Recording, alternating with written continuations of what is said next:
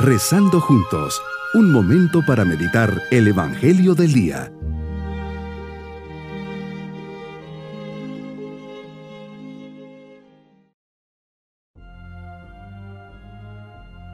Hoy sábado después de cenizas, nos unimos a Dios en este camino de purificación. Queremos acercarnos a Dios a través de esta oración y vivir para Dios. Cuaresma tiene la A de amistad, de alegría y de amor. Te ofrezco, Señor, la amistad auténtica y sincera que solo busca hacer el bien. Te ofrezco mis ilusiones, el gozo de sentir que eres mi maestro y mi guía, que me cuidas y me quieres. Cuaresma se escribe con E de esperanza y de entrega. Quiero comprometerme, Señor, a ayudar a los que a diario están a mi lado y también a los alejados. Solo así podremos esperar un mundo nuevo y mejor. Cuaresma se escribe con la S de silencio, de soledad y de sobriedad. En medio de tantos ruidos, de tanta prisa, quiero dedicar, Señor, un tiempo para pensar, para reflexionar y revisar mi vida como cristiano. En el silencio tú me hablas y me respondes.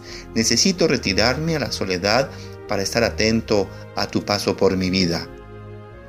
Te ofrezco el cuidado de la mirada, de mis gestos, de mis acciones seré ponderado y recatado en mis movimientos. Meditemos en el Evangelio de San Lucas capítulo 5 versículos 27 al 32. Señor, en este día nos enseñas que tú sales al encuentro de los demás, en este caso de Leví, recaudador de impuesto, y lo eliges y sales a su encuentro precisamente en su mesa de trabajo, que para los judíos era una mesa de pecado e impureza. Ahí le dices, sígueme, y él al instante dejándolo todo, va detrás de ti. Descubrimos en tu palabra que no haces distinciones entre las personas. Cuando llamas a Leví a seguirte, no consideras que el oficio de recaudador de impuestos era mal visto. El dinero se consideraba impuro por provenir de gente que no pertenecía al pueblo de Dios, al pueblo judío. Además, los recaudadores cooperaban con los romanos. ¿Te imaginas el concepto que todos los judíos tenían de él? Pero tú, Señor, no excluyes a nadie de tu amistad. Todos tenemos la posibilidad y estamos llamados a gozar de esa relación personal contigo. Nos dejas bien claro que todos podemos acoger la gracia de Dios y alcanzar la santidad, tu amistad, pero sobre todo tu perdón aún el más impuro a nuestros ojos. San Mateo nos da un ejemplo de prontitud al responderte. Es inmediato. Nada de déjame ver, voy a pensarlo, voy a pedir la opinión de los demás recaudadores, a ver si soy aceptado o no por los otros. Él se levantó y te siguió.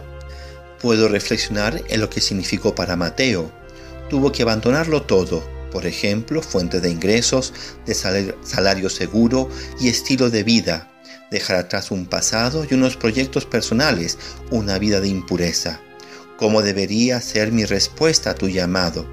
Desapegarme de riquezas y bienes materiales, relaciones humanas o afectivas que me hacen daño y desprenderme de ellos prontamente. San Mateo también me invita a desprenderme de los pecados o faltas habituales, esas de las que siempre me confieso, esas de las que con un pequeño esfuerzo podría corregir. Nunca permitamos una adhesión consciente a una falta o a un pecado. Tu amor y misericordia se manifiestan precisamente en que has venido a sanar a los enfermos, a rescatar a los perdidos y alejados de ti. Has venido a estar entre nosotros para invitarnos a tu reino para hacernos gozar de la felicidad de tenerlo y vivirlo anticipadamente en la tierra. Señor, que no me abata el desconsuelo al constatar mis pecados y debilidades, por muy grandes que parezcan. Yo soy uno de tantos enfermos alcanzados por tu gracia y misericordia. Me abandono a tu perdón y te ofrezco cambiar de vida. Cristo eres nuestro verdadero médico. Quieres curarme como a todas tus criaturas, del mayor mal que existe, el pecado, y nos otorgas la vida eterna, plena y feliz. En los sacramentos continúas tocándonos para sanarnos, y lo hace de modo especial en el sacramento de la confesión. En este sacramento todos podemos revivir la experiencia hermosa del Hijo pródigo que vuelve a la casa de su Padre, que encuentra en el Padre toda la misericordia divina. Mi propósito en este día es escuchar la voz de Dios que me llama a cambiar de vida y seguirle, ser luz y ejemplo entre los hombres para llevar su mensaje de salvación a todos y para tener a Dios por sobre mis propios intereses. Mis queridos niños, hoy Jesús invita a Mateo a seguirlo. Él, en un acto de generosidad, se levanta y deja todo, especialmente su vida pasada. Confía en Jesús y Jesús lo perdona de todo lo malo que había hecho. Jesús es el gran médico de nuestros cuerpos y de, y de nuestras almas. Y nos vamos con la bendición del Señor.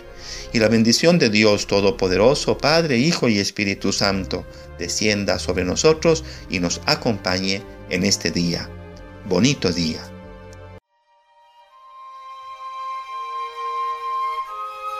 Hemos rezado junto con el Padre Denis Doren, Legionario de Cristo.